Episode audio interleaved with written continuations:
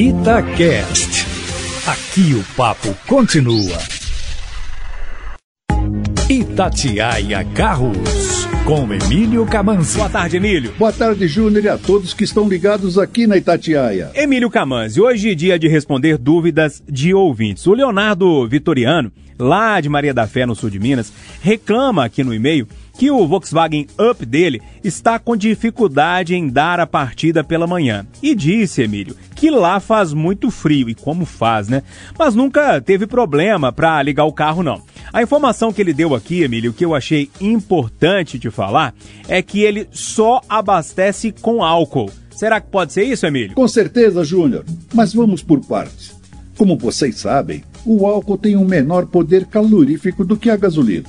Resumindo, ele não pega fogo tão fácil como a gasolina, principalmente no frio. E por isso, pode ser um pouco mais difícil dar a partida de manhã.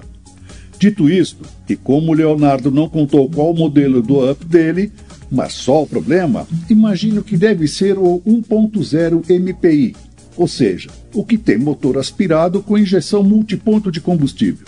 Ele, como a grande maioria dos carros flex modernos, também tem um sistema de pré-aquecimento da mistura ar-combustível para dar a partida em dias frios com etanol. Porém, o sistema não é instantâneo e leva uns 2 ou 3 segundos para aquecer.